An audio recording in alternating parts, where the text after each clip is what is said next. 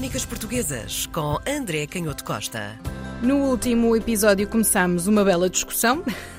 Quer dizer, André, eu deixei de falar à vontade, mas eu queria, ainda assim, que me ajudasses a perceber: sabemos ou não sabemos onde nasceu Cristóvão Colombo? Sim, é muito interessante que voltes à pergunta inicial e que não me tenhas deixado fugir uh, à questão que. Demos o contexto. Calar, é? Sim, demos é o contexto. Exatamente, e que é preciso responder. E é interessante que faças essa pergunta porque ela permite continuar a explicar em primeira mão ou encerrar aquela explicação com exemplos concretos para depois uhum. então podermos discutir um pouco algumas das questões ligadas ao local, se podemos ou não saber o local onde o, onde o Cristóvão Colombo nasceu. É que quando tu fazes essa pergunta, e sabendo nós, e tendo eu falado assim por alto sobre essa polémica que se arrastou na, numa revista online durante alguns dias e com muita informação providenciada por dois autores, temos logo aqui um exemplo prático de que porque é que, e de certa forma, ao contrário do que acontece nas ciências exatas, nas humanidades é por vezes difícil estes mecanismos de controle da verdade.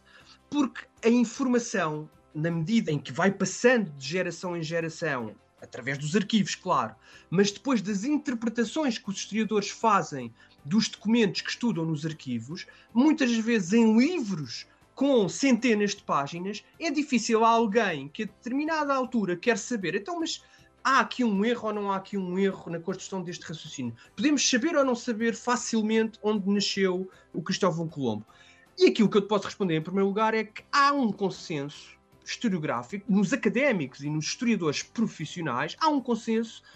que diz que o Cristóvão Colombo nasceu em Génova e que isso está comprovado e pode ser devidamente testemunhado por quem quiser através de documentos, até muitos documentos, de dezenas de documentos, em diferentes arquivos italianos e nas diferentes crónicas ou em documentos indiretos que ao longo do tempo foram aparecendo. Sendo que esta questão, até praticamente ao século XIX, não era propriamente uma questão que fosse fácil de encontrar a quem fosse estudar uh, a época,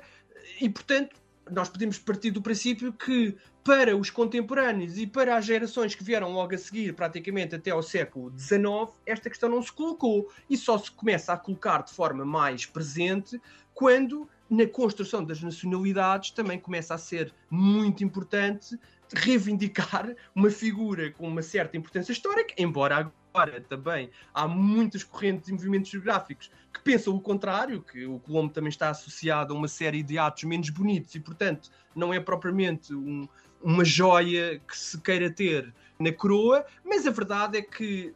no século XIX, em princípios do século XX, poder reivindicar uma figura histórica com esta importância não deixava de ser apetecível para as diferentes historiografias nacionais. Mas os historiadores, como eu dizia inicialmente, partilham, a grande maioria dos historiadores profissionais, partilham deste consenso de que existem documentos que estão nos arquivos italianos que podem ser devidamente lidos e onde se comprova que ele nasceu em Itália. Depois, porque é que começa então o problema? Porque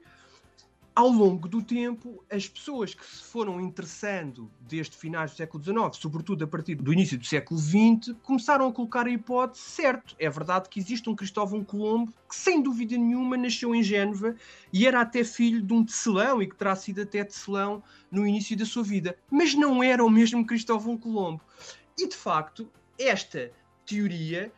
que ainda para mais está construída sobre um facto que é facilmente comprovável, que é a existência de pessoas diferentes nestas épocas com o mesmo nome. E há muitos casos onde nós encontramos diferentes registros do mesmo nome para uma pessoa muito conhecida, sobre o qual não há muitos dados, e portanto às vezes perdemos um pouco entre aqueles diferentes nomes qual corresponderia de facto a pessoa que depois se tornou muito importante. Podemos dar o caso de Gil Vicente, por exemplo, para o Reino de, de Portugal. E portanto, é a partir desta dúvida sobre se seria ou não o mesmo Cristóvão Colombo, seria ou não a mesma figura, e depois começa uma investigação quase interminável sobre a grafia dos nomes, que é diferente em Génova, é diferente em Castelo, em Espanha, e é diferente quando aparece grafado em português, desde a própria peritagem acerca dos, dos documentos e das assinaturas com, com a análise do estilo de letra. Depois, a partir daqui, é óbvio que o estudo rigoroso dos documentos, que foi sendo feito, como eu dizia, a partir do século XIX e século XX, foi sempre encontrando consistências. Mas então tu perguntas, mas então, se foram encontrando essas consistências ao longo do século XX, porquê é que os historiadores profissionais mudaram de opinião? Precisamente porque, através das fontes indiretas e da compreensão mais alargada da época e de todas as outras referências que existem ao próprio percurso biográfico do Cristóvão Colombo, toda essa leitura mais alargada sobre a época aponta de facto para que o Colombo tenha nascido em Génova e tenha hum. essa origem humilde numa família de selões. O que depois acontece, e por isso é que a polémica também se continua a arrastar, é que uma coisa é nós dizermos que o Colombo nasceu comprovadamente em Portugal. E para isso nós não temos, obviamente, evidências para o dizer. Não podemos dizer que existem provas demonstradas e reconhecidas e já devidamente certificadas e, portanto, reconhecidas por uma série de historiadores profissionais que nos digam que o Colombo nasceu em Portugal. Mas é verdade que há muitos, ou há pelo menos alguns historiadores importantes e especialistas na vida do Cristóvão Colombo que dizem, bem, nós não conseguimos provar, de facto, em face destas contradições todas que foram encontradas e das peritagens que foram feitas aos documentos, de facto é difícil para nós provarmos que ele nasceu em Génova e que estamos a falar da mesma pessoa, até porque, como sabemos, e é aí que entra o tal saber do historiador mais alargado, estamos a falar de uma época onde não existia a preocupação em certificar e em registar quer a naturalidade, quer todos os diferentes passos importantes da vida das pessoas ao longo do tempo. E, portanto, é óbvio que poderão sempre surgir dúvidas e ainda na sequência daquilo que conversávamos da última vez, não vem sequer mal ao mundo que existam essas especulações, desde que saibamos diferenciar entre aquilo que podemos saber comprovadamente e aquilo que é especulação. E de facto, se é difícil dizer com todas as provas que nasceu em Génova e que há historiadores especialistas na documentação que dizem bem, eu não consigo provar que nasceu em Génova e há aqui uma série de pontas soltas, o facto de utilizar as palavras portuguesas, isto certificado por filólogos eh, espanhóis, que muitas vezes quando faltava a Colombo uma palavra ou quando tinha dúvidas recorria à língua portuguesa, mas é verdade que ele também viveu muitos anos em Portugal e portanto isso também não era muito, muito escandaloso que pudesse acontecer, mas se não podemos provar de forma completamente taxativa, precisamente porque nesta época não existiam impressões digitais e fotografias e cartão do cidadão,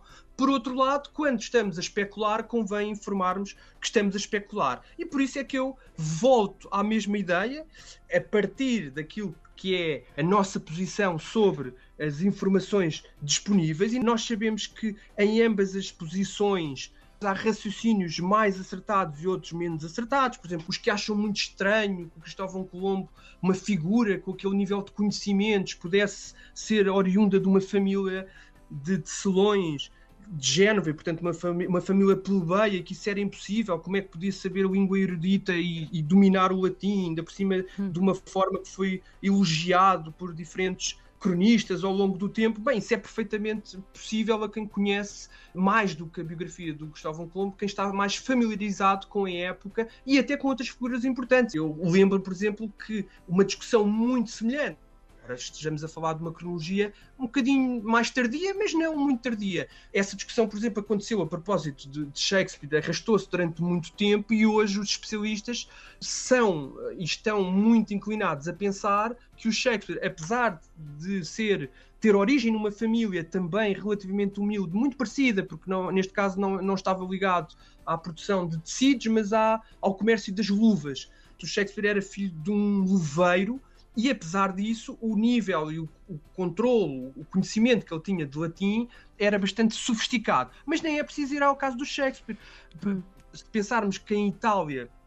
temos uma figura como Leonardo da Vinci, que aliás, durante toda a sua vida, isso também é confirmado pela maioria dos biógrafos, teve sempre esse problema, ele sentiu sempre uma certa sobranceria das elites, dos mecenas, dos príncipes e até de outros pintores e sábios que o rodeavam, precisamente porque a origem dele era bastante mais humilde e apesar de não saber latim, neste caso é verdade que não sabia latim, mas tinha acesso a um número infindável de conhecimentos pelo seu próprio interesse e acumulou uma biblioteca muito considerável e desenvolveu conhecimentos que para a época eram de absoluta vanguarda. E, portanto, nós sabemos que existem sempre, nas diferentes posições, é sempre possível encontrar ambiguidades e argumentar para provar que talvez aqui estejamos a forçar a nota um bocadinho. E por isso é que eu acho que mais importante, e essa é a grande lição que levamos desta polémica, é que mais hum. importante do que o local do nascimento do hum. Cristóvão Colombo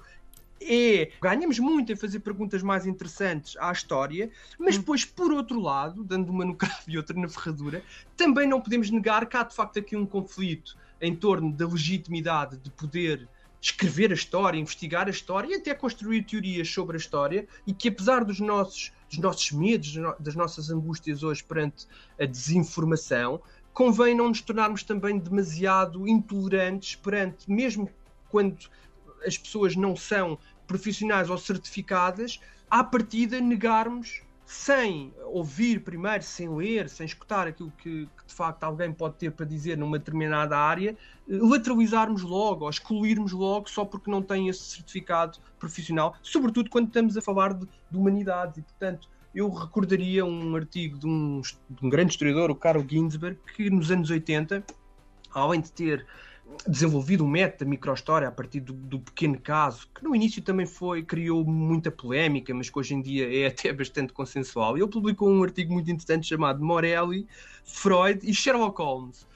pistas e método científico. E, portanto, é também interessante perceber como há aqui, em torno desta discussão sobre o que é a historiografia elevada, a historiografia científica, ou certificado e a baixa história, ou a ficção histórica, o romance histórico, há também aqui uma tensão, e é muito interessante voltar a este artigo do Carlos Ginsburg, que coloca as questões onde elas devem ser colocadas, que é na liberdade que devemos ter de colocar as nossas ideias em espaço público e então também, depois, aceitarmos que elas sejam submetidas à análise e ao teste e à certificação dos sábios e dos profissionais. Crónicas Portuguesas com André Canhoto Costa.